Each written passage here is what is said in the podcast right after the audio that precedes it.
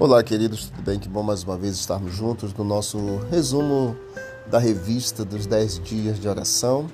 Estamos rumo ao lar, hoje vencendo no juízo investigativo, a terceira temática desses 10 dias. Isaías 43, 25 diz: Eu, eu mesmo sou o que apago as suas transgressões por amor de mim, dos pecados que você cometeu, não me lembro. Imagine que uma escola tem apenas dois resultados para suas avaliações: aprovado ou reprovado. Para que sejam aprovados, os alunos têm, devem tirar a nota 10. Um aluno com 9,5 recebe a mesma reprovação que o aluno com nota 2. O aluno precisa de um registro perfeito em todos os exames. Caso contrário, ele será reprovado. Se ele cometer um erro, se errar uma questão, não será aprovado. Assim é quando se trata da redenção da nossa salvação.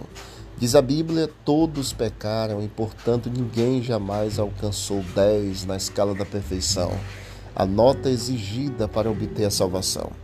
O ensino bíblico sobre o juízo nos ensina que Jesus, em virtude de sua vida perfeita, e sem pecado e de sua morte em nosso favor, oferece-nos sua qualificação perfeita. Não importa quem sejamos ou o que tenhamos feito por causa do que Jesus fez por nós na cruz, não precisamos temer o juízo. O juízo é a mais bela boa nova da salvação para todos nós, em especial no Antigo Testamento. A salvação nos é dada pelos méritos de Cristo Jesus, aquele que de forma perfeita pagou o preço no nosso lugar. Com sua própria força, o ser humano não pode enfrentar as acusações do inimigo, está perante Deus com as vestes manchadas de pecado e confessando sua culpa. Mas Jesus, nosso advogado, apresenta uma eficaz alegação em favor de todo aquele que, pelo arrependimento e pela fé, confiou o coração a Cristo Jesus. Jesus defende sua causa e, mediante os poderosos argumentos do Calvário, derrota o acusador. Louvado seja Deus! Sua perfeita obediência à lei de Deus lhe deu poder no céu e na terra e solicita a seu Pai misericórdia e reconciliação para com o ser humano culpado. Ao acusador de seu povo, declara: O Senhor te repreenda, ó Satanás. Estes são os que foram comprados com meu sangue, tições tirados do fogo, e aos que nele descansam pela fé.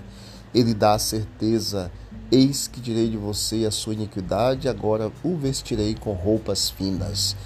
Todos os que se vestiram da justiça de Cristo estarão perante ele como escolhidos, fiéis e leais.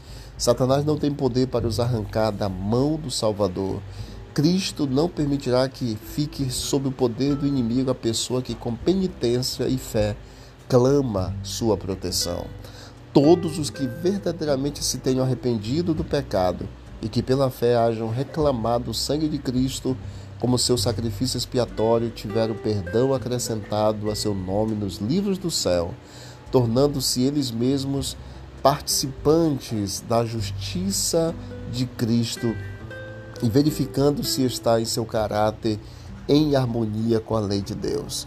Seus pecados serão riscados e eles próprios considerados dignos da vida eterna. Louvado seja o nome do Senhor. Como nós devemos viver diante do juízo?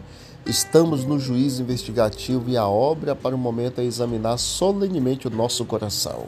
Sobre cada um de nós recai o dever de considerar, vigiar e orar.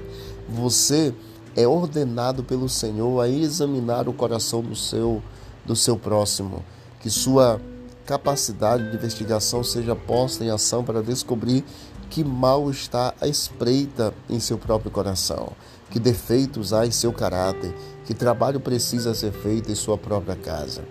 Em 1844, o nosso grande sumo sacerdote Jesus Cristo entrou no lugar santíssimo do santuário celestial para iniciar a obra do juízo investigativo. Os casos dos justos mortos estão passando em revista diante de Deus quando essa obra se completar. O juízo deve ser pronunciado sobre os vivos. Quão preciosos e importantes são estes momentos solenes. Cada um de nós tem um caso pendente no Tribunal Celestial. A questão é: qual é o nosso estado nesse tempo terrível e solene? Ah, que orgulho prevalece na igreja, que hipocrisia, que engano, que amor no vestuário, a frivolidade, ao divertimento, que desejo de supremacia. Todos esses pecados têm obscurecido a mente, de modo que as coisas eternas não têm sido discernidas. Não pesquisaremos as Escrituras para saber onde nos encontraremos, onde nos encontramos na história deste mundo. Não nos é, tornaremos esclarecidos quanto à obra que se está efetuando por nós neste tempo e a atitude que nós, como pecadores, devemos ter enquanto esta obra de expiação está em andamento. Se temos consideração pela nossa salvação, precisamos mudar definitivamente. Precisamos buscar ao Senhor com genuíno arrependimento. É necessário que, com profunda contrição de alma, confessemos os nossos pecados para que eles sejam apagados. Quando Cristo morreu na cruz, ele nos salvou da condenação do pecado. Quando nos arrependemos dos nossos pecados e confessamos, Ele nos salva da culpa e do poder do pecado. E em breve, por ocasião do seu retorno, Ele eliminará totalmente o pecado. Atualmente, Cristo intercede por nós no santuário celestial e coloca em nosso favor sua justiça, seus méritos e seu poder para nos conduzir à verdadeira e definitiva reforma espiritual.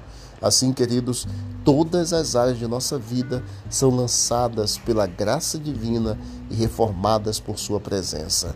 Hoje é o dia de nós agradecermos pela oferta de graça e pela possibilidade de voltar à presença de Deus por meio de Jesus Cristo, nosso Senhor, vencendo no juízo investigativo.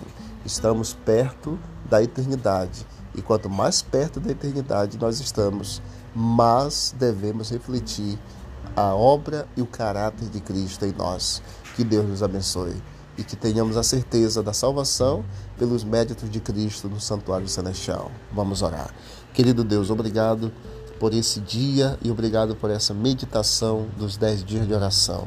Obrigado porque tu tens uma obra no santuário celestial hoje, fazendo e realizando por todos nós. Que em nome de Jesus nosso nome seja achado como salvo para a eternidade. Quando formos pesados, que sejamos pesados, mas não achados em falta. Em nome de Jesus. Amém. Deus abençoe a todos e vamos que vamos para o alto e avante.